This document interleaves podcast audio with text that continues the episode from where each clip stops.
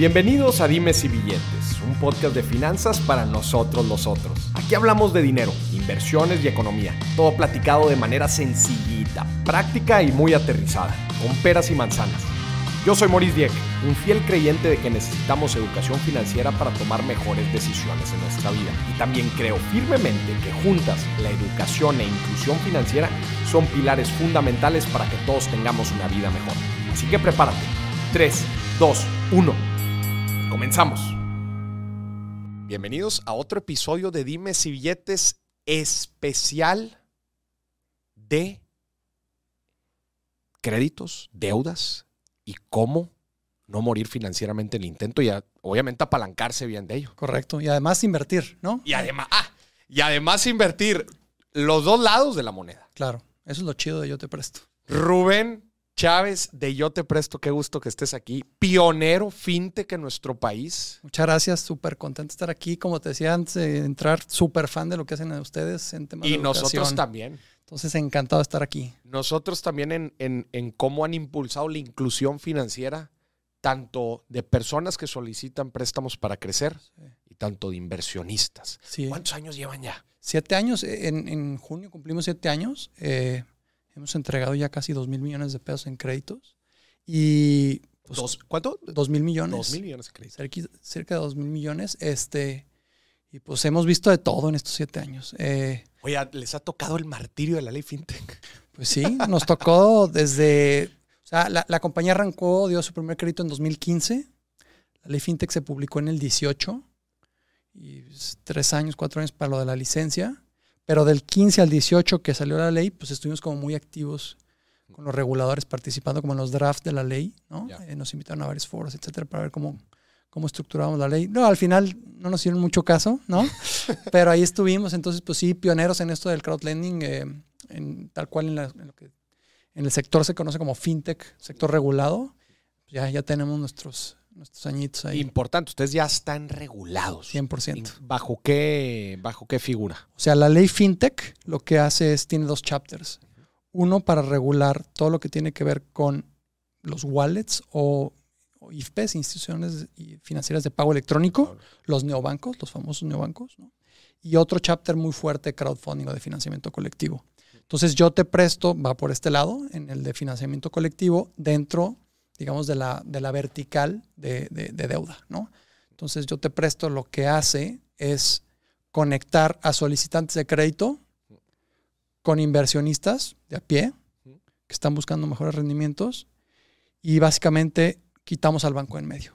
Entonces, Ustedes hacen el match sí. entre el capital y la gente que Juntamos necesita. Juntamos el hambre con las ganas de comer. Juntan el hambre con las ganas de comer. Sí. Oye, eh, y obviamente dices, quitan al, al banco de, de, intermediario. Sí, pues a ver, el, el, negocio milenario de los bancos es tomo los recursos excedentes del mercado. Sin darles un rendimiento. Y les doy un rendimiento miserable. miserable. Y del 2 o del 3%. Y ese voy y lo coloco a tasas del 50%. Claro. Y pues con eso puedo patrocinar a la selección mexicana o sectores en reforma. ¿no? no, y a ver, y también viendo la realidad, pues mantener pues su N cantidad claro, de sucursales, claro, ¿verdad? su claro, carga operativa. pues, Digo, todo eso lo cargan los bancos. De algún, de algún lado tienen que sacar la lana. Entonces, las fintechs lo que hacemos es en qué producto podemos turbo especializarnos y hacerlo 10 veces mejor que lo Eficiente. Banco. Pero en algo muy específico, ¿no? Un poco el problema de la banca es que tiene 60 o 70 productos en su portafolio y pues son medio buenos en unos, medio malos en otros, estándar.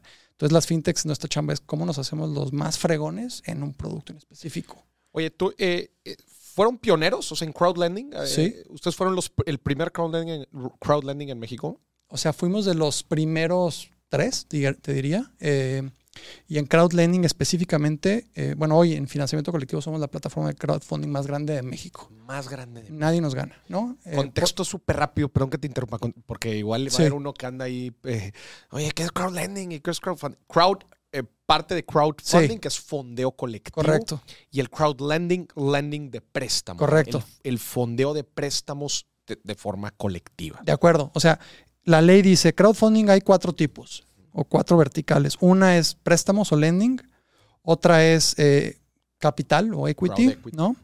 Otro es lo que le llaman copropiedad y regalías, ¿no? y hay otro que es donaciones. Donaciones. Donaciones no está regulado. El Teletón es un crowdfunding de donaciones, no está regulado.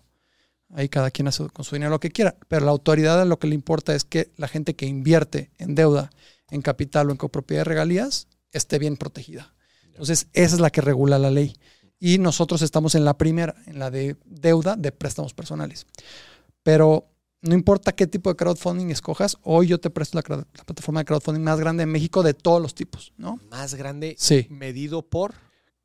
Por número de usuarios, digamos, montos o, o- o fondos entregados y calidad, lo- y calidad del portafolio, digamos. Oye, Robert, ¿cómo decías meterte el tema de financiamiento?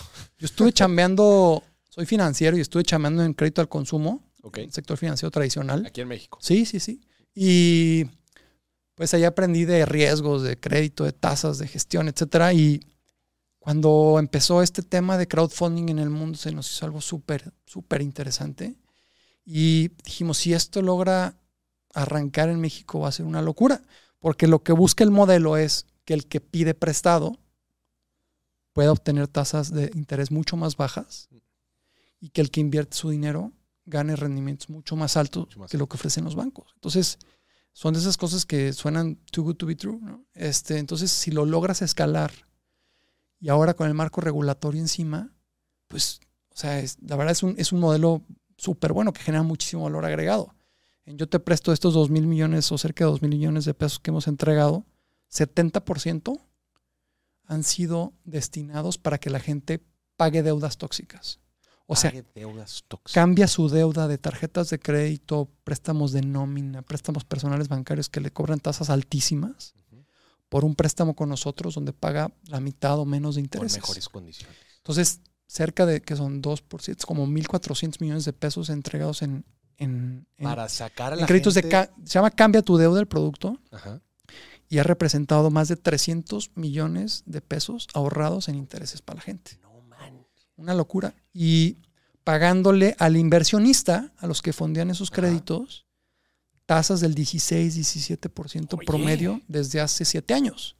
Entonces, Oye, no manches, qué tazones. pues es que e- esa es la ventaja del modelo, que verdaderamente tiene un valor agregado real y pues eso nos ha permitido crecer durísimo. Mucha gente nos recomienda y cada vez dice, "Ta, de haber sabido que esto ya existía de antes, tanto para el acreditado como para el inversionista, ¿no? Le hubiera entrado antes, ¿no? Este, no está tocado, pero nos llegan casos de personas que son buenísimas para pagar, pero que están atrapadas en las tarjetas y le ponen y le pegan y, le- y no salen, no salen, porque nada más los intereses de 40, 50% no los dejan salir Claro. no le pegan al capital, como dicen, ¿no?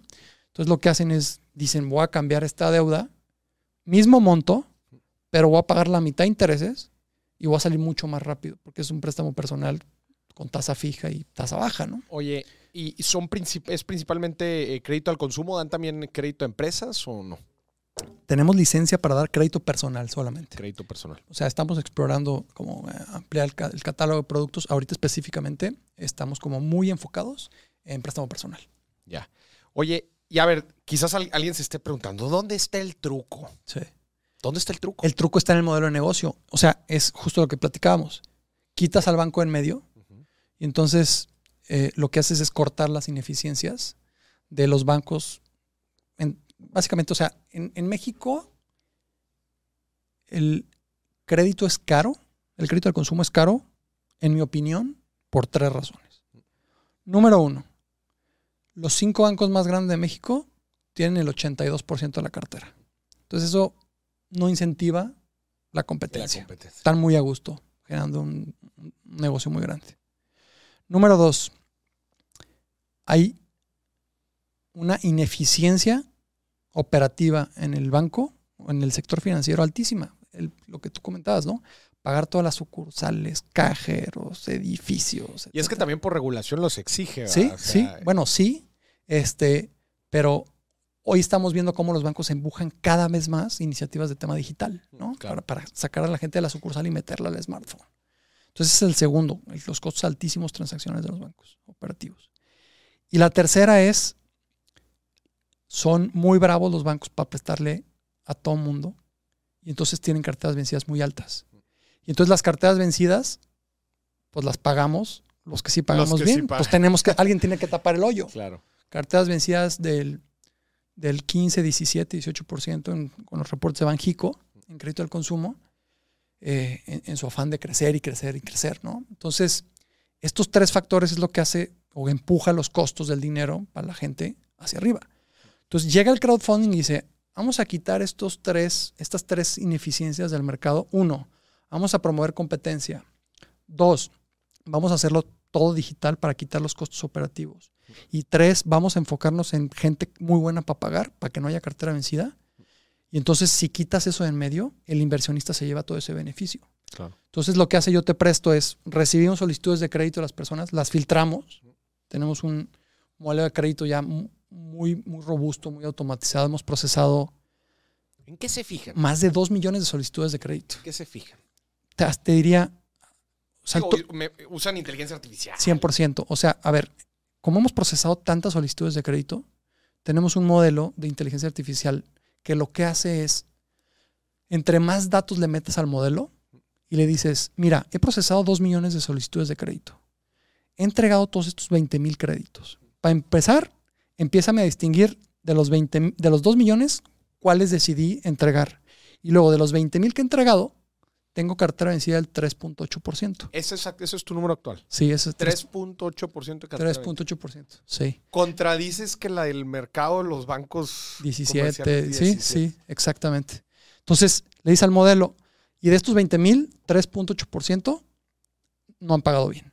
Entonces, lo que hace el modelo de inteligencia artificial es busca patrones Estudiar a los que no han pagado. y dice, entonces, cada que llega una solicitud de crédito, trata de ver si tiene, Claro. ¿no? Parecido a estos dos, a estos dos grupos y entonces el, el algoritmo este, autoriza o rechaza. Y tenemos un área donde ya hay personas súper súper profesionales que ya tienen muchísima experiencia en temas de crédito y mucho de prevención de fraude, ¿no? porque hay mucho fraude en tema de, de- de- de finanzas digitales. Que ahorita, ahorita me va- quiero platicar contigo de eso. Órale. Más adelante, el Entonces, montadeudas y todo lo que autorizó Yoda, Yoda es nuestro, Su algoritmo. su al- su- nuestro algoritmo, es el yo te presto Yoda. decision algorithm, ¿no? este, entonces, lo que autoriza Yoda, luego el equipo de crédito lo valida, le da doble check, haz- puede hacer ajustes de pricing, por si Yoda no, no, no lo prició bien. Y entonces lo que hace, yo te presto es, para cada persona le asigna un nivel de riesgo y dice, pues yo creo que tú debes de pagar una tasa de tanto por Y hace la ciento. asignación de tasas. Ajá, entonces el modelo de pricing es, le da a cada persona el riesgo que el modelo considera adecuado. Y entonces le dice, pues mira, hoy estás pagando una deuda en el banco con tasas del 45%. ¿Cómo verías pagar esos mismos 100 mil, 200 mil, 300 mil pesos que debes? Pero ahora en vez de una tasa del 45, una tasa del 14. No, No, qué locura. no, pues la gente dice, pues, ¿dónde firmo? Este, firmas en el teléfono. y entonces aceptas y te ahorras 3, 4 mil, 5 mil pesos al mes de intereses. Y esos intereses se van a la bolsa del acreditado, se lo ahorra, y los otros 2 o 3 mil pesos, en vez de irse al banco, se van al inversionista. Entonces, ese 16, 14, 15% que pague el inversionista, el acreditado se lo lleva directo al inversionista. Y ese es el modelo. Es un Uber de dinero. Vamos a quitar de en medio a los taxistas. Nunca la había visto así, un ¿No? número de dinero. Es un, es un eBay de dinero, en donde tratas de desintermediar, quita- cortar la grasa y entonces conectas y haces como súper eficiente el, el- el- el modelo. Oye, de- y dentro de este, del famoso Yoda, eh, o sea, platícanos algunas, algunos patrones o algunas, eh, no sé, cosas que ven en la gente también para que si alguien nos está escuchando y, y- Sí. y está por entrar algo diría así, que- cuidado. Yoda, o sea, es un modelo que le ingresan más o menos 60, 70, 70 variables, o sea, como las que más considera. 70 variables. Sí. Órale. Y esas eh, hace, pues hace, hace sus cálculos, es un modelo que se llama Boosted Tree, ¿no? Este, de, Machine Learning. Y dice, de estas 60, trata de como agrupar usuarios. Y dice, este es el buen pagador, este es el mal pagador, este es el que es medio zona gris, este es el que es el súper buen pagador, ¿no? Y entonces, en base a esas variables, te diría que las más importantes, obviamente, El 80-20 así de las variables. que tengas experiencia crediticia anterior, o sea, que Se sepas ma- revisan buró. 100%. Eh, no, no somos una alternativa para hoy para personas sin buro, ¿no? O sin, sin historial, porque tenemos que nosotros como no prestamos con nuestro dinero, sino lo que hacemos es recomendarle a otras Claro. personas que te presten, tenemos que estar seguro que eres, buenos que eres bueno para pagar. Entonces, primero que tengas buen historial. Dos, que tengas validada tu capacidad de pago. Entonces, lo que tratamos de hacer es validar tus ingresos para ver que la mensualidad la puedas cubrir y no venderte un, un problema o traspasarle a los inversionistas una bomba de tiempo. Claro. ¿no? Y tres, todo el- toda la validación de prevención de fraude, ¿no? de identi- validación de identidad. Te diría que esas tres como son las más importantes. ¿Cómo lo hace Yoda? Pues hace un, hace un, mezcla todo en una olla, lo revuelve y el caldito que sale es el modelo de riesgo, Ya. ¿no? Entonces, eh, el requisito es pues, ser mayor de edad, tener una cuenta de banco, saber usar internet y tener buen historial de crédito y poder validar tus ingresos. Si cumples esas, bienvenido a una nueva alternativa de crédito mucho más barata que los bancos. Oye, y platícame de, de los rangos de, de tasas. Vamos desde el 8.9 anual. Digo, ahorita esa tasa no la tiene ni Obama, ¿no? Pero es Digo, casi, casi la de CETES, ¿no? o- obviamente va modificando también con los cambios de tasa de interés de referencia. Sí, el modelo de riesgo se va ajustando por las tasas de, de mercado y hasta el 38.90. O sea, otra vez, del 8, Del 8 al 38. del 8 al La 38. tasa promedio de los créditos que damos andan de alrededor del 18-19%, ¿no? Contra el mercado. El mercado, el- la tasa promedio de créditos personales y tasa y tarjetas de crédito del banco, de los bancos andan alrededor del 45%, 50% anual eh, promedio. promedio, más comisiones, ¿no? Entonces tú del 8 al 38 y el promedio comercial del 48. Sí, nuestro promedio es 18. Entonces, en promedio bajamos a la gente de estar pagando casa- tasas del 40, 50. 30, 30% le Ajá, bajas. le bajamos al 15, al 18, hay veces que hasta al 10, al 12, al 11, al 8, si tienes muy buen perfil, ¿no? Entonces, ese es el impacto que tiene el modelo. Oye, ¿y para los inversionistas? Para los inversionistas, la tasa que paga el acreditado es la tasa que te llevas de rendimiento. ¿Qué tienes que considerar? Ojo con la cartera vencida y yo te presto, te cobra un 1% de comisión sobre lo que tú cobres. Entonces, el modelo, lo más importante es que como inversionista te sientas protegido por el modelo de riesgo que hoy tenemos. O sea, por, el, por los controles y por lo estrictos que somos en el proceso de crédito, en el filtrado que hacemos de las solicitudes. El dato duro es de cada 100 solicitudes iniciadas, aprobamos el 4%. 4%. 96 se quedan en el camino. Entonces, ese, ese filtrado que hacemos, lo que ha hecho es que la cartera vencida hoy sea del 3.8%. Y eso es lo que le ha permitido a más de 100 mil inversionistas registrados en la plataforma a ganarse estos rendimientos del 16-17% ya anualizado, digamos. ¿no? Claro, Imagínate que es como un portafolio de donde compras bonos de deuda claro. que tienen un cupón de pago de intereses mensual. Y de cada 100 que compras, 3.8 los vas a perder, Lo vas a perder. pero 96.2 los vas a ganar y vas a cobrar ese interés. Y lo padre del producto es que tiene una fuerza brutal el interés compuesto. Claro. Porque como cada vez recibes rendimientos, cada mes los reinviertes prestándolo a otras personas. Y entonces, digamos, como en la tasa de retorno, la tasa de rendimiento ya anualizada, considerando toda la revolvencia del, del portafolio, te andas ganando eso, 16-17%. Ya. Entonces, Te da la opción de reinvertir, más no la Sí. obligación. sí, cada quien lo hace, ¿no? Los que ya, los inversionistas que ya tienen tiempo con nosotros, pues ya, ya se saben el chiste Ya que se es. sabe en el juego.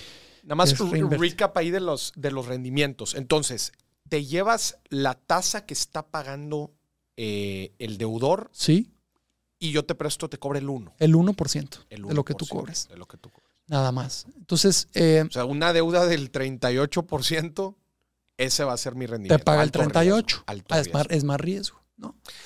E inviertes en una sola deuda.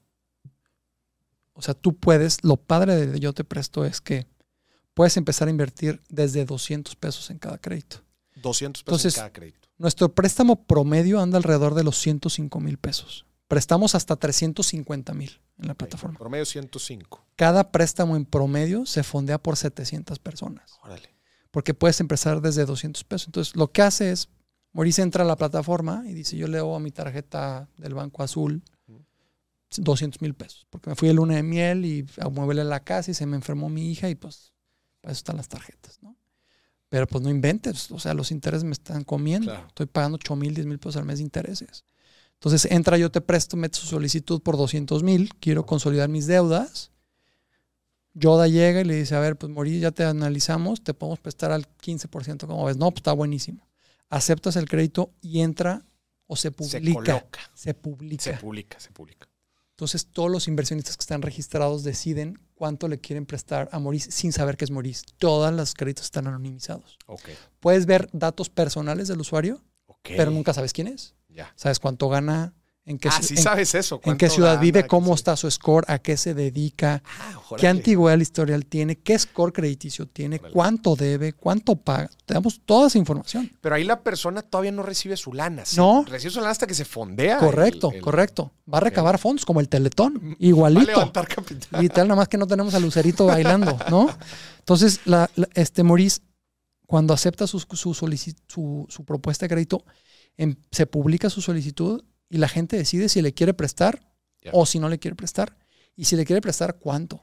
Le puedes prestar 200 pesos, 1000 pesos. De los 200 mil, tú decides cuánto, ¿no? Eh, ya tenemos por la ley FinTech un límite de cuánto le puedes prestar a cada persona y depende de tu, depende de tu nivel ¿Cuál es el límite? depende de tu nivel de cuenta, ¿no? Pero te diría, la sana práctica es prestarle lo menos que puedas a la mayor cantidad de personas posibles. Entonces, estás hiperdiversificado.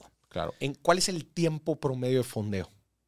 Depende del tamaño del crédito, pero Sí, las- el el promedio, de 100 mil pesos se fondea en dos horas. En dos horas. ¿sí?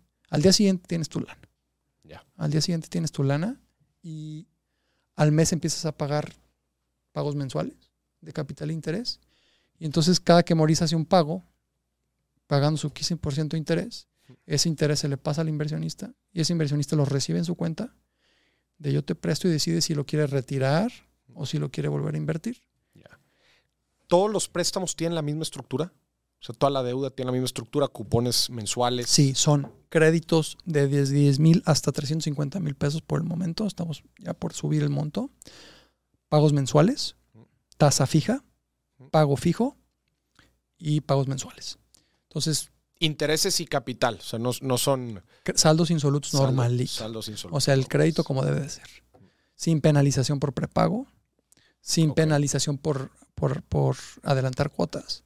Entonces, literalmente lo que hacemos es devolverle a la gente el control de sus finanzas cuando están sobreendeudados. O sea, a ver, ya como más epistemiológicamente, el, una de las razones principales por la que la gente no es feliz es por el estrés. Correcto. 70% de la gente que vive con estrés asocia ese estrés a temas El financieros. estrés financiero. Y las deudas son el número uno. Claro. Entonces lo que hacemos es, no te vamos a eliminar tu deuda. No somos una reparadora de deuda. No te vamos a decir, le- si le debes 100 al banco, le vas a pagar 20 Claro. y te vas a quedar con esa mancha de buró. No hacemos eso. Lo que ayudamos es a refinanciar deudas con mucho mejores condiciones para que, uno, pagues menos intereses. Dos, hagas pagos fijos, tengas claro cuándo vas a terminar de pagar. Porque luego pasa con las tarjetas que la gente se pierde. Como no es un plan de pagos, pues ahí van y no, no tienen claro Ya cuándo ni van. saben ni, ni, ni cuánto están abonando a capital. Y todo Ayudarle a la gente a recuperar su tranquilidad financiera.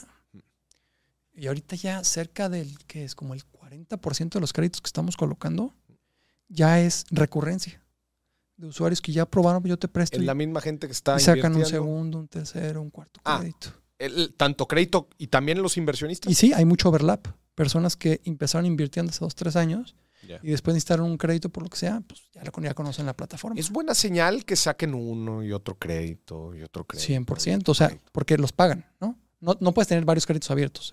Solamente uno. Sí. Entonces, nos utilizan mucho, sobre todo, por ejemplo, estos cli- clientes recurrentes eh, son personas que tienen pequeños negocios y que utilizan ya yo te presto como su, como su brazo financiero. Su, su Porque- revolvente ahí para Sí, cualquier pues cosa. no es revolvente el crédito, No pero revolvente, pero- pagan un crédito, como puedes prepagar sin una penalización, lo sacan a seis meses y a los dos, tres meses, paz, los pagan. A los dos meses vuelven a necesitar, sacan otro. Y, sacan.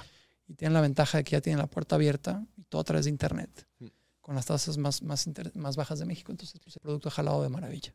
Oye, ¿qué, qué, qué se han enfrentado en, en, pues ya en todos estos años? O sea, ¿qué, qué, qué cosas curiosas? No sé también ahora si en pandemia, ¿cómo, cómo vieron el comportamiento del mercado, tanto de inversionistas como de... Sí, en pandemia pasó lo que vimos, ¿no? O sea, a diferencia de, de Estados Unidos y otros países del mundo, en México, pues no, el gobierno no hizo esto como estos apoyos de cheques directos, ¿no? Entonces, eh, no hubo como esta sobrevi- como supervivencia artificial de las economías. Correcto. En México fue, pues, a chingarle. A chingarle. ¿no? Entonces, este, mucha gente, como no hubo estos apoyos a las pequeñas empresas y a los pequeños negocios, pues mucha gente se atoró y empezaron a pedir los planes estos de prórroga y Sí. dame chance, ¿no? Ahorita no te puedo pagar, dame dos, tres meses de, de pausa. Y lo dimos, como el 11% de los clientes nos pidió, como estos planes de apoyo, y 75% la libraron bien. De esos, de O esos, sea, 11, el- de esos 11, ajá. el 75% ya está súper arreglado y como el 20% quedó ahí con, con bronquillas y les tuvimos que reestructurar. Entonces, la afectación fue, fue como el 2% de la cartera. La cartera se nos fue del 3% vencida antes de la pandemia a 4,5%, casi 5%. Ya. Y ahorita ya, va- ya va de regreso, ya está otra vez en Ya va de 3.8. Entonces sí dimos muchos apoyos de este, de este tipo, prórrogas, recalendarizaciones, reestructuras. eh, y pues le echamos la, mano a la gente pues que lo necesitaba y al inversionista fue decirle, oye, pues este cuate te quiere pagar, nomás está atorado, pues dale chance. Y el inversionista, Claro. no, pues de perderlo a darle chance, pues darle chance, ¿no? Claro. Y jalar muy bien. ¿Y el mercado de inversionistas cómo lo has visto en los últimos años? Una locura. ¿Sí? Una locura. O sea, lo que pasó a raíz de la pandemia es que se, se despertó este como investor awakening, ¿no? Ajá. De decir, no manches, tengo que ahorrar, pilas, tengo oye, que invertir. Sí, claro. este, porque si, si paso otra vez de esta. Y entonces, en general, todas las plataformas de retail investment en el mundo explotaron. Explotaron. Y crowdfunding no fue la excepción. Y yo te presto fue una locura.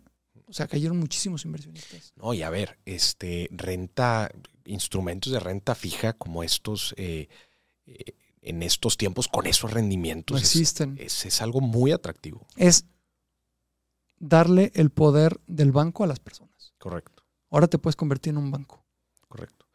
¿Cómo le hacen ustedes para, eh, es más, vamos a entrar a esa parte. Me gustaría que, que nos dieras consejos en los dos lados de la moneda. Sí.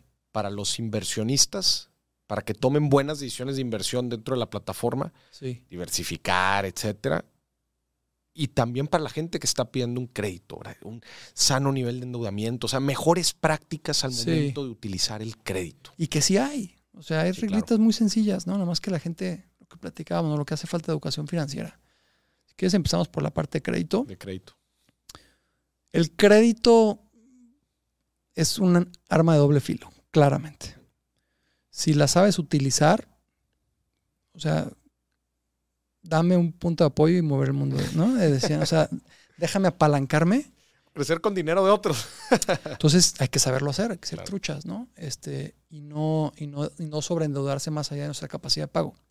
La regla de finanzas personales sanas, digamos, la, la- la de matemáticas 1.0, es no debes de destinar más del 30 al 35% de tus ingresos netos al servicio de deudas, Correcto.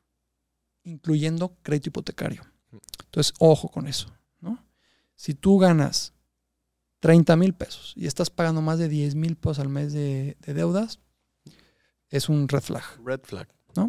¿Por qué? Porque te queda otro 30 o 40% que debes destinar a comer, medicinas. eh, me- Yo- estoy impactado con el porcentaje que usa el banco para el crédito Sí. hipotecario. 40. sí, De largo plazo. sí. ¡Qué locura! güey! Bueno, a ver, es que el banco está asumiendo que tienes los otros porcentajes en orden, ¿no?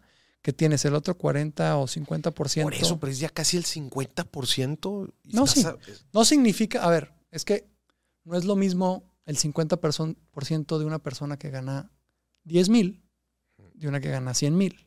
¿Sí De acuerdo, de acuerdo, de acuerdo. Entonces, eh, entonces eh, ahí el banco lo que hace es dos, el índice de endeudamiento y dos, la capacidad de pago Claro. real a nivel flujo efectivo, ¿no? Entonces, es la que cuida el banco.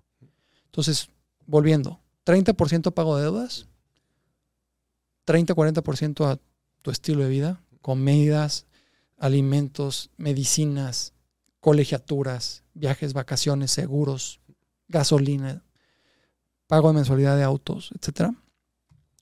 Y teóricamente deberíamos de estar destinando el 20% de nuestros ingresos para nuestro retiro. Para ahorrar y para invertir. Correcto. Tenemos nosotros este como framework, le llamamos la escalera de la salud financiera, que son cuatro pasos muy sencillos. Uno, planear. ¿Dónde estoy parado? ¿Cuánto gano y cuánto gasto? Hacer un presupuesto. Número dos, escalón dos, salir de deudas tóxicas y quedarme solo con deudas buenas. Tercer paso, ahorrar. Primero un fondo de tres meses de ingreso y segundo un mes, un, un fondo de seis meses de ingreso líquido, que lo podemos mover en cualquier momento. Y cuarto paso, invertir para el futuro. Entonces, estos cuatro pasos de la salud financiera, nosotros ayudamos en dos. Uno, en el paso dos, de ayudarte a salir de deudas, Deudas tóxicas. tóxicas. Y cuatro, ayudarte a invertir para tu retiro. O sea, para construir un portafolio de largo plazo. Ahorita mencionabas deuda buena y deuda mala. A ver, échatelas. Deuda buena es muy sencilla. Deuda buena es la que, aquella que te ayuda a crecer patrimonial y personalmente. Deuda mala es la que es al revés, la que te jode la vida. Eh, y está muy ligada a falta de disciplina de finanzas personales, gastar más de lo que puedo gastar, No básicamente. haber ahorrado. no haber ahorrado y destinar una parte importante de mi ingreso a idioteces, ¿no? este, eh, entonces, si puedes diferenciar deuda buena y deuda mala, ya estás del otro lado. No es lo mismo de ver 10 mil pesos o, o pagar 10 mil pesos al mes en un crédito hipotecario de una casa que está plusvalizando 8 o 10% anual, que está generando patrimonio, a estar pagando el, el- el iPhone y las vacaciones a Acapulco, ¿no? Y, y este y el carro que el otro que tenía era perfectamente bueno, ¿no? Entonces, esa es la deuda buena de la deuda mala. Y el problema de la deuda mala es que es súper fácil de caer en ella por las tarjetas de crédito. Las tarjetas de crédito son armas de destrucción masiva para las finanzas personales. Si las sabes utilizar, a ver, vamos a empezar. Las tarjetas de crédito fueron diseñadas como un medio de pago, no como un medio de financiamiento. Pues la gente piensa que las tarjetas de crédito son para financiarme y no. Las tarjetas de crédito son para hacerte fácil la vida para pagar. Claro. Así se inventaron. Sí, ya cuando ves las tasas de interés dices, ay, la madre, ¿no? Pues, Porque ¿Qué no tipo es- de financiamiento es Porque este? no es un producto destinado al financiamiento. Claro. Entonces es, bueno, a ver, te doy la chance de, de utilizarlas, pero te va a costar carísimo. Pues la gente piensa que son líneas de crédito. Claro. Yo creo que el único caso en donde vale fin- financiarse con tarjetas de crédito son cuando hay promociones de estas a meses sin intereses para productos que te hacen falta, ¿no? Yo como que ya no soy muy fan. ¿No? No. de los meses. Digo, te la compro la parte de... No digo que sea fan, pero creo que es la única es alternativa. única. Es el único use, use case válido para hacer para utilizar el financiamiento de las tarjetas de crédito, ¿no? Sí, o sea, eh, digo, eh, definitivamente la parte que son, tienen que ser cosas que, que necesites 100%, pero a mí, a mí lo que no me gusta es, somos muy malos planeando hacia futuro Sí, y te metes a 12 meses sin intereses, sí. pero luego en, en tres meses, en seis meses vienen otros gastos y ya estás, haz de cuenta que... Por eso el paso uno de la escalera es planear, Planear, tener un presupuesto. Desde luego. Entonces tú dices, si yo gano 20 pesos, voy a destinar 3 pesos al mes a pago de deudas. Si ya estoy en 3 pesos, ya no firmo más tarjeta. Por eso es el paso cero, es el escalón cero. Y de ahí para el saque, ¿no? Este, entonces, te diría que eso es deudas, ¿no? Eh, saber manejar deudas, aprovechar las opciones de financiamiento que existen en el mercado de manera inteligente. Y pues ahora que ya existen alternativas como yo te presto, donde puedes financiarte a tasas muchísimo más bajas, pues aprovecharlas. ¿Tú tienes deudas? Sí, Sí. sí. De yo Te- te presto. Tengo un crédito hipotecario que pago mi casa. Estoy financiando mi auto. eh, tenía un carro 2010 que ya empezaba a toser. y lo cambié el año pasado. Este, y no tengo ¿Cómo te fue? eh, ¿Lo compraste au- auto nuevo o auto usado? nuevo. ¿Cómo te fue? ¿Si conseguiste? Pues tuve que esperar seis meses. seis meses para que me entregaran. Qué locura, ¿no? Una locura. Este, cañón. eh, y aparte subieron mucho de precio. Creo que como 20% los carros. Pero nuevos. luego si veías los usados era el mismo rollo. Decías, no, pues Sí, mejor. sí. No, y luego, este, prefiero comprar un carro que sé que me va a durar 10 años y que no me va a dar broncas, ¿no? Y lo financio a una tasa barata y ya está. Y no tengo dedos de consumo, gracias a Dios. Ya. O sea, en esa parte sí soy muy disciplinado. Em, Ahora para los y inversionistas. para los inversionistas em, hay dos máximas, ¿no? Una, nunca inviertes en algo que no entiendes, ¿no? Esa es como la más importante. Eh, porque si no logras abstraer el concepto en el que estás invirtiendo, estás asumiendo un riesgo completamente asimétrico que le llaman. No sé en qué me estoy metiendo, ¿no?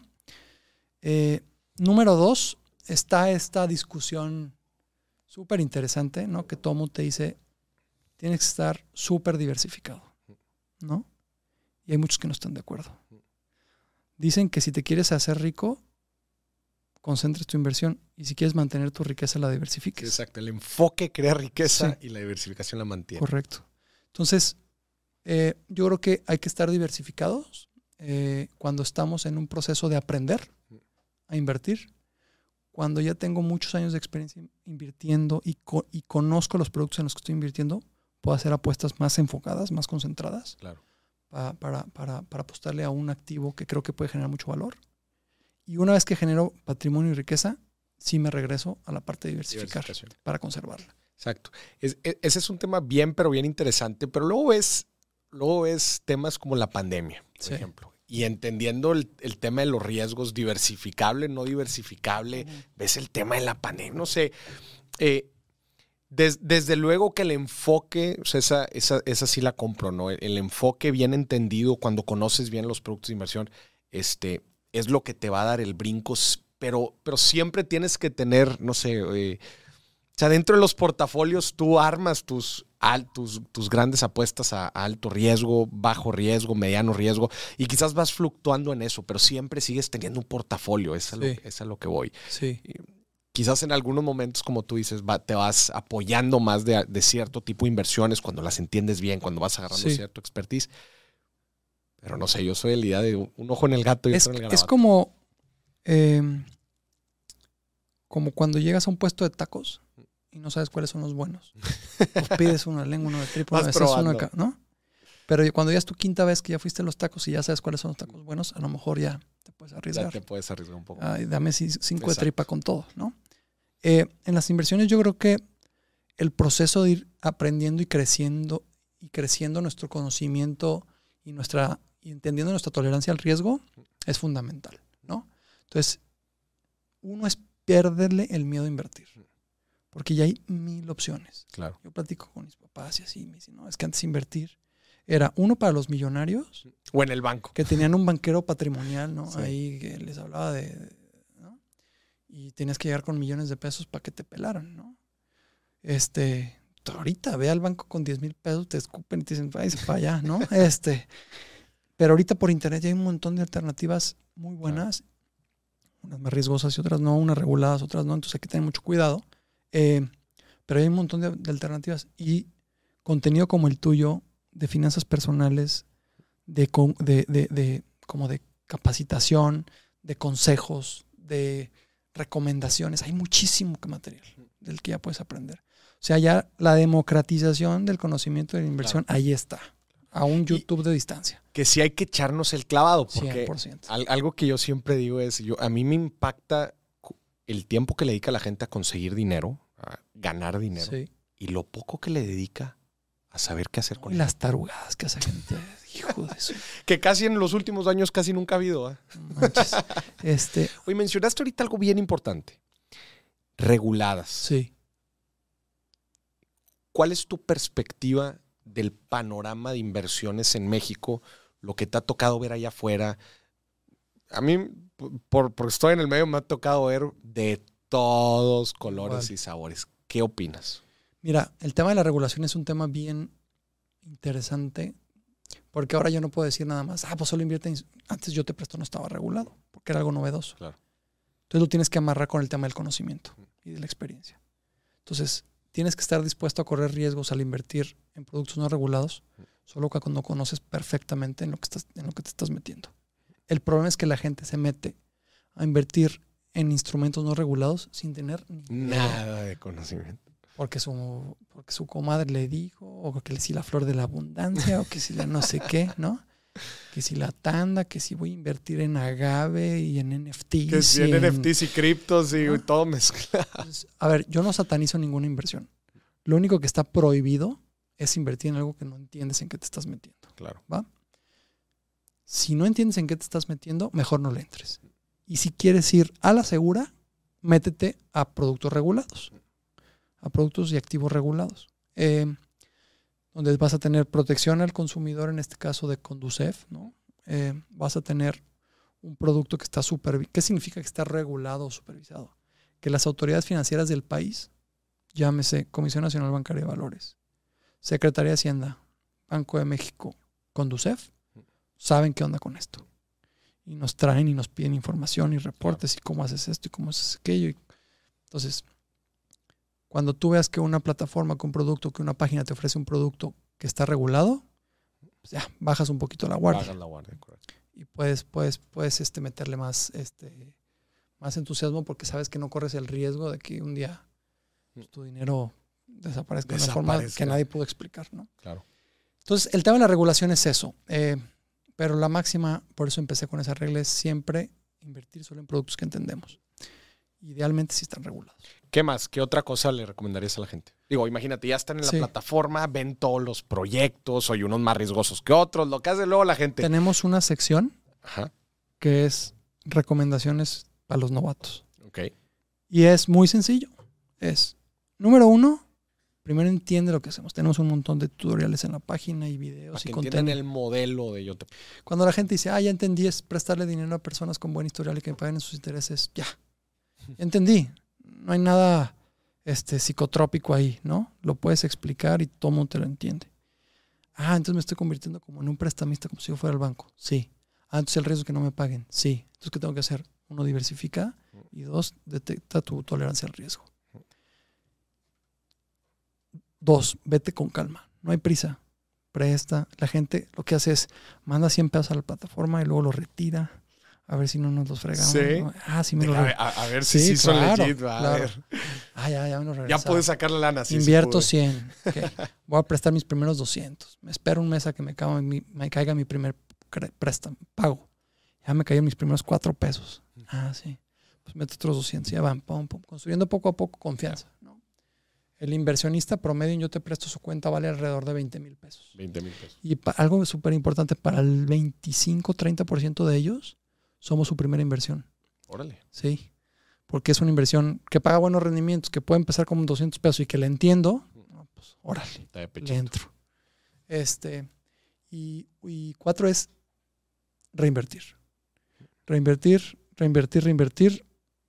Decía este Einstein, ¿no? Que la frase esta de que el interés compuesto es la, la octava, frase, es la octava octava maravilla del mundo. Que Cuando- no se sabe si en verdad lo dijo. eso dicen, yo digo siempre eso. ¿no? Este, pero el poder que tiene el interés compuesto, una vez que lo entiendes, es una locura. ¿Tienen ahí alguna, alguna herramienta o algo? Tenemos simuladores. simuladores. Les invierto 10 mil, 100 mil, millón, 5 mil, 2 mil al mes, 500 al mes. ¿Cuánto podría valer? Ahí tenemos un montón de herramientas. Oye, platícame de ahora que están de moda los, los montadeudas. ¿Estás familiarizado con ¿Qué el es concepto? eso? No estás familiarizado con el concepto. Fíjate que se están empezando a hacer muy famosos. Son fraudes eh, a través de apps de préstamos. Ah, ya. Sí, me imagino que Sí, los ubicas. sí. Que principalmente tienen el nombre Cash, algo Cash. Sí, No sé qué Cash, se, Sí. promocionan principalmente en redes. sí.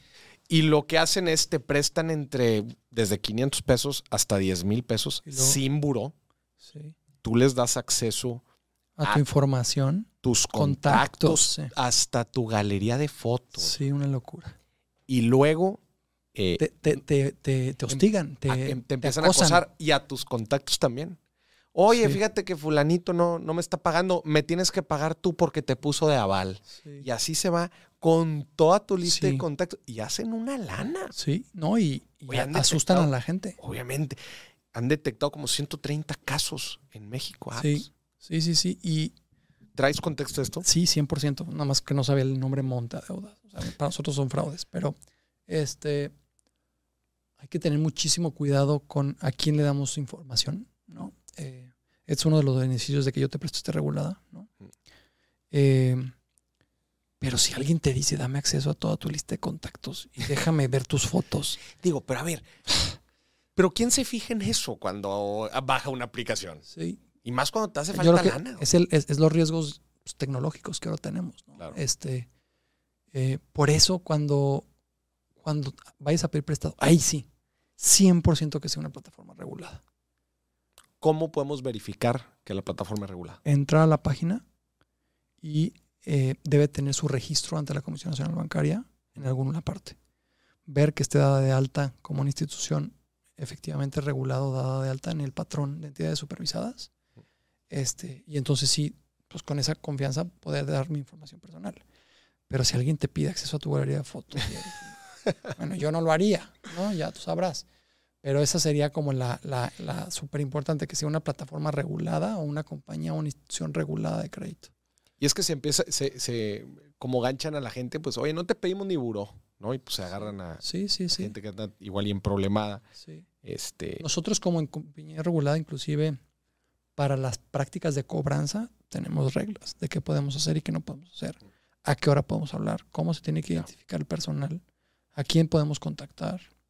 Entonces, bueno, pues eso es la, eso es la ventaja de, de- de pedir dinero en una plataforma regulada, que tienes la tranquilidad que hay atrás procesos estandarizados. oye, Rubén, ¿y tú inviertes en Yo Te Presto? Sí, claro. Fui el primer inversionista. El primer inversión. El primer inversionista, la primera Tenía, cuenta. oye, necesitamos capital para Sí, correr. sí, no. O sea, con el dinero de los socios fundadores fondeamos los primeros buenos millones de pesos de la plataforma hasta que agarró vuelo. Eh, y ¿Tienen eh, inversionistas institucionales? O sea, eh, estamos por anunciar un par. Estamos platicando con dos. Mm. O sea, lo que estaba pasando es que querían entrar inversionistas institucionales. Cuando hablamos de inversionistas institucionales es instituciones financieras, fondos de pensiones, o sea, a invertir su capital a través de ustedes. Sí, es decir, fondos de instituciones. ¿no? Eh, entonces estamos ya trabajando con un par, avanzando. Porque ju- justo era la otra duda que tenía. O sea, nunca se han visto eh, su crecimiento mermado por. no, por tratar inversionistas de- no.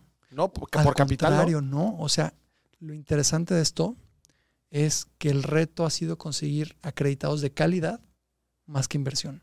Más que, más que Tenemos, capital. tenemos mucha más oferta de dinero que, Que- demanda de créditos, demanda de créditos. cali- autorizados. ¿Dónde, ¿Dónde se promocionan ustedes, o sea, para tema de solicitud de crédito? O sea, todo lo hacemos a través de canales digitales. Y después de seis años de estar buscando cómo atraer gente y que la gente conociera Yo Te Presto, construimos un segundo producto. Es un app que se llama Senfi, Senfi. Z-E-N-F-I. Y Senfi es la primera aplicación en México que gratis te da cada mes tu reporte y tu score de buró de crédito. Ok.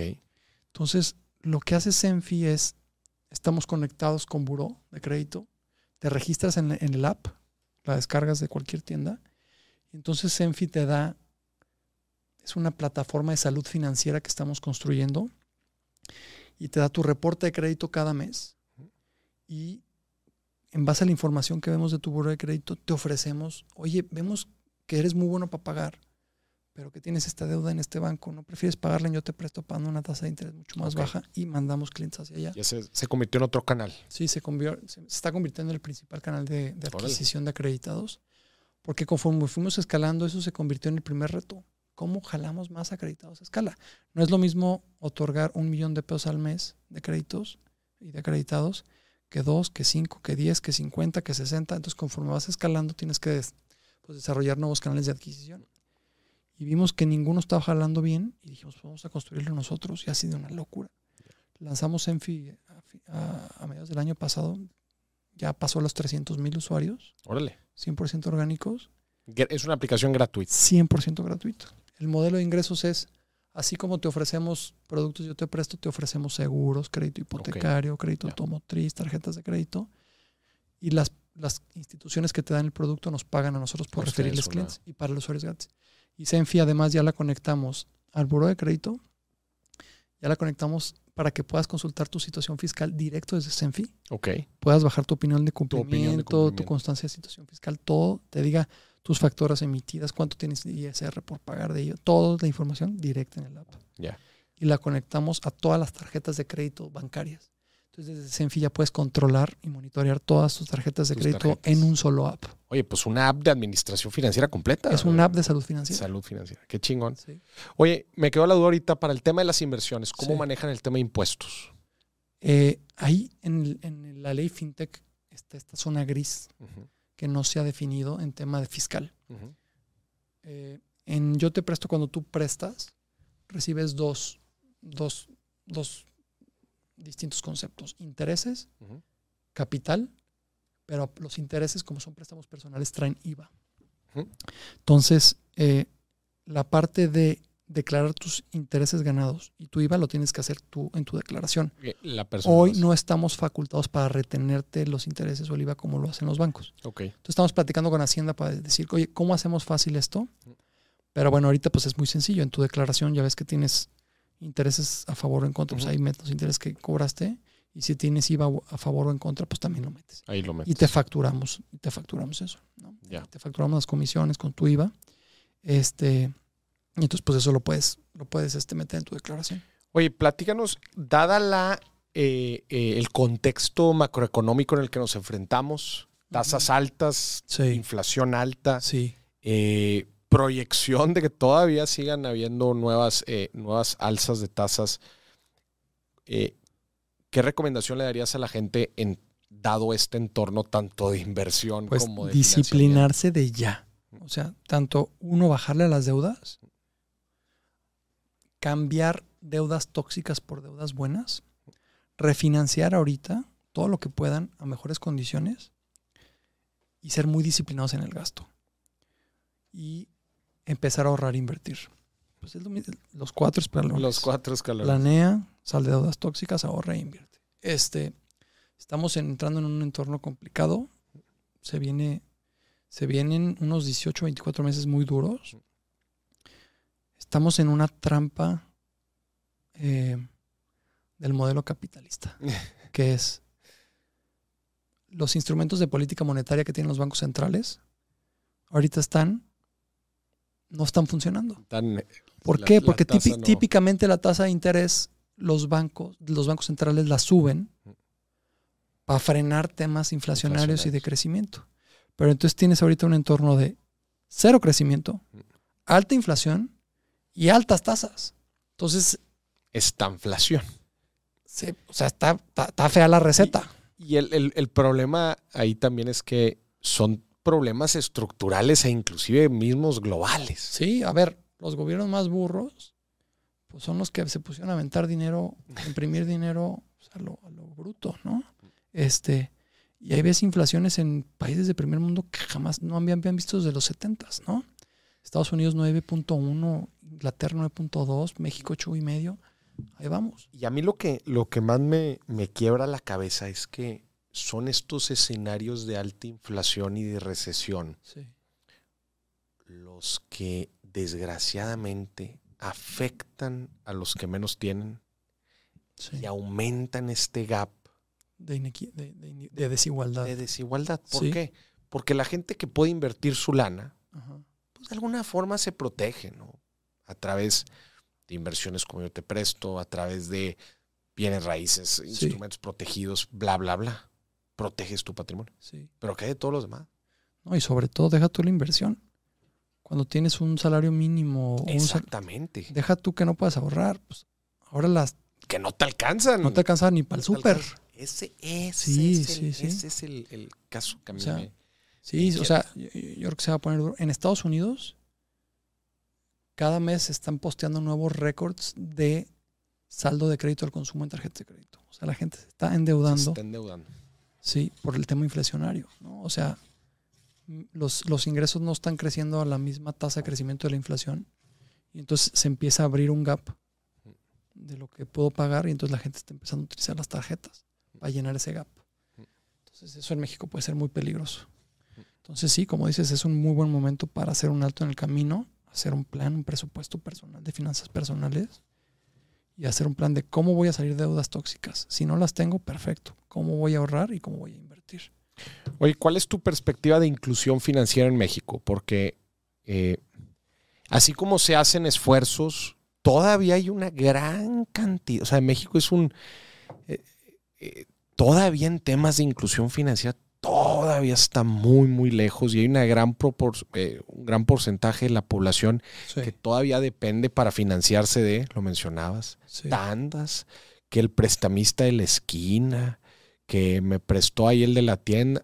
O sea, todavía hay mucha gente que, creo que recurre a este financiamiento informal. Creo que a nivel de infraestructura tecnológica y financiera, ya estamos del otro lado. O sea, creo que ya hay suficientes herramientas para atacar el tema de falta de acceso. Hace falta educación, hace falta educación financiera.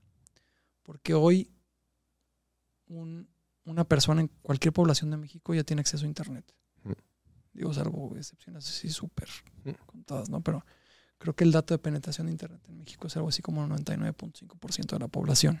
Entonces, si esa gente que ya tiene acceso a bajar una app, abrir una cuenta de manera remota, a poder abrir una cuenta de inversión en Yo Te Presto, a poder abrir una cuenta de inversión en, en GBM, en Cuspit, en Flink, para poder invertir en acciones, eh, etcétera ya no es un tema de acceso, ya es un tema de educación. Y ahí es donde yo creo que está el reto en tema de inclusión financiera. En la educación. Sí, no en la infraestructura, que hace, hace años todavía era difícil. ¿No? Pero entonces yo creo que va a cambiar un poco el speech a cómo le hacemos para que todo el mundo sepa que ya no existen barreras de infraestructura de acceso para poder estar incluido financieramente. ¿no? Entonces yo creo que va a haber un push ahí interesante en temas de educación financiera, nosotros lo estamos tratando de hacer por todos los medios que podemos. Pues aquí estamos, ¿no? Este, tratando de hablar de finanzas personales.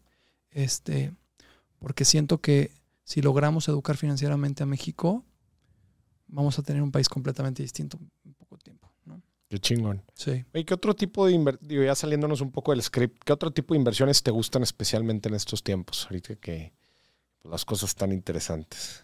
Eh, yo te diría que soy una persona que tiene un portafolio muy balanceado y hago dos, tres apuestas así como muy puntuales. Em, pero invierto en bonos, papel comercial, invierto en, papel, en pagaré bancario, invierto en CETES, invierto en plataformas de crowdfunding. En Yo Te Presto. 100%. Tengo este, inversiones en dos cuentas en dos casas de bolsas digitales distintas. Tengo cripto, tengo algo de real estate este, digital. O sea, hago de todo. Me gusta un poquito de todo. sí, o sea, eh, no, no soy millonario ni mucho menos, pero sí me gusta. Y además es mi chamba, ¿no? Estar como claro, scouteando que, o sea, qué alternativas están padres, qué plataformas lo están haciendo bien. Entonces, meto un poquito de dinero en todos lados. Este, y dos o tres apuestas que me gustan, las estudio muy bien y, y hago como doble clic en esas, ¿no? Este, pero diría que tengo un portafolio bastante balanceado. Ya. Sí. Qué chingón. Oye, pues buenísimo. Y cualquier persona que quiera más información de Yo Te Presto, tanto para la parte de inversión como la parte de financiamiento, ¿dónde pueden ver más información? Está la página, yotepresto.com. Más fácil imposible. Yotepresto.com. Tenemos una sección. Tenemos, la página está dividida como en tres secciones. ¿no? Quiero un préstamo, quiero prestar y tenemos una sección especial para el servicio de cambio a tu deuda. ¿no? Entonces, eh, ahí tenemos cualquier cantidad de, contenido y pues, nos pueden seguir ahí en las, en las redes, ¿no? Yo de, Twitter y de Facebook y de Instagram y TikTok y todas esas, ¿no? Este, y ahí tenemos un blog de finanzas personales. A ver si luego hacemos ahí algo juntos. Cross post. Sí. Este, hacemos mucho contenido, muchísimo. Tenemos un área de contenido que son unos chingones que generan un montón de, información súper valiosa. Mucha la que toda la que estamos platicando ya la tenemos seguro en algún post. Eh, y pues estamos en eso, ¿no? De ayudar a poner nuestro, nuestro granito, nuestro granote de arena en, en tema de educación e inclusión financiera en México. Qué chingón, Rubén. Oye, mira, y tenemos una promoción también para que la gente se ponga, ah, se ponga atento. Los usuarios que soliciten un préstamo y sean autorizados y utilicen el código MORIS, Gente, si no saben cómo se escribe mi nombre, por favor. M-O-R-I-S. Tendrán mil pesos de bonificación en su primera mensualidad. aquí es un descuento para la gente que quiere cambiar su deuda por una deuda barata. Le damos mil pesos en bonificación. No está, pero vamos haciendo algo. Para la gente que quiere invertir, eh, que ponga el código también como inversionista Maurice Ok. y por en sus primeros mil pesos le, le regalamos otros 200 pesos Otros 200 pesos. para que haga una inversión a nuestra cuenta. Buenísimo. ¿Va? Como quiera, pueden ver más información en la descripción de este episodio. Aquí Sí. vamos a dejar como quiera la información. Sí, igual en, nuestro, en nuestras redes ahí lo comunicamos para mayor transparencia ya que salga el capítulo, Mm. pero ahí para que la gente se anime a invertir y a, y a pedir prestado. Buenísimo. Pero a pedir prestado, bien. Como debe de ser, barato, bien bonito, fácil, Fácil barato y regulado. y regulado. Ahí está la receta. Señoras y señores, Rubén Chávez de Yo Te Presto, Rubén. Qué gusto tenerte aquí. en el Muchas programa. gracias, muchas gracias por la por aceptarnos aquí súper fan y todo lo que podemos hacer juntos encantados. Muchísimas gracias. Y a ti que nos estuvi- estuviste viendo y escuchando, esto fue otro episodio de Dime si Billetes con Yo Te Presto. Hasta la próxima. Nos vemos.